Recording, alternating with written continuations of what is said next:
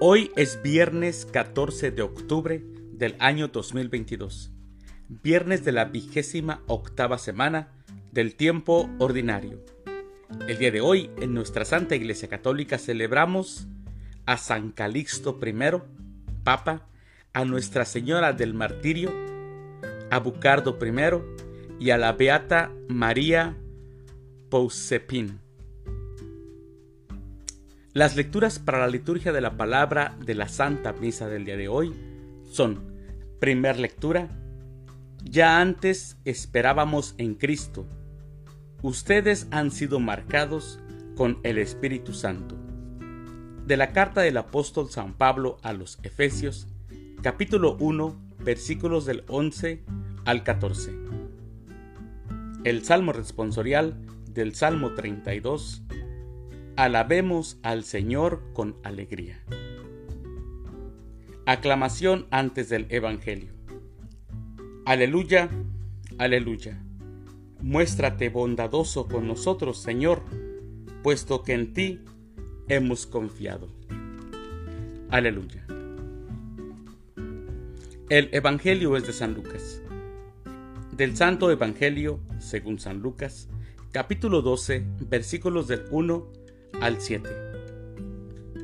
En aquel tiempo, la multitud rodeaba a Jesús en tan gran número que se atropellaban unos a otros. Entonces Jesús les dijo a sus discípulos, Cuídense de la levadura de los fariseos, es decir, de la hipocresía, porque no hay nada oculto que no llegue a descubrirse, ni nada secreto que no llegue a conocerse. Por eso, todo lo que ustedes hayan dicho en la oscuridad se dirá a plena luz, y lo que hayan dicho en voz baja y en privado se proclamará desde las azoteas. Yo les digo a ustedes, amigos míos, no teman a aquellos que matan el cuerpo y después ya no pueden hacer nada más. Les voy a decir a quién han de temer. Teman a aquel que después de darles muerte, los puede arrojar al lugar de castigo.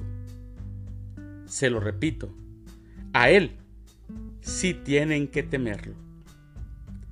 ¿No se venden cinco pajarillos por dos monedas? Sin embargo, ni de uno solo de ellos se olvida Dios. Y por lo que a ustedes toca, todos sus cabellos de su cabeza están contados. No teman, pues, porque ustedes valen mucho más que todos los pajarillos. Palabra del Señor. Gloria a ti, Señor Jesús. El Evangelio de hoy tiene muchas enseñanzas. Nos habla de que nos cuida más que los pajarillos y que realmente nosotros no podemos hacer nada por nosotros mismos. También nos habla y nos dice que nada de lo que está oculto quedará sin salir a plena luz. Pero lo más importante que nos dice es cuidarse de la hipocresía. Cuídense de la hipocresía y de los hipócritas. Mis hermanos, hay vicios que por costumbre se practican sin el menor reparo. Y mucha gente no se da cuenta de esto. En la vida cristiana, en la comunidad hay prácticas que no ayudan en nada, antes bien perjudican.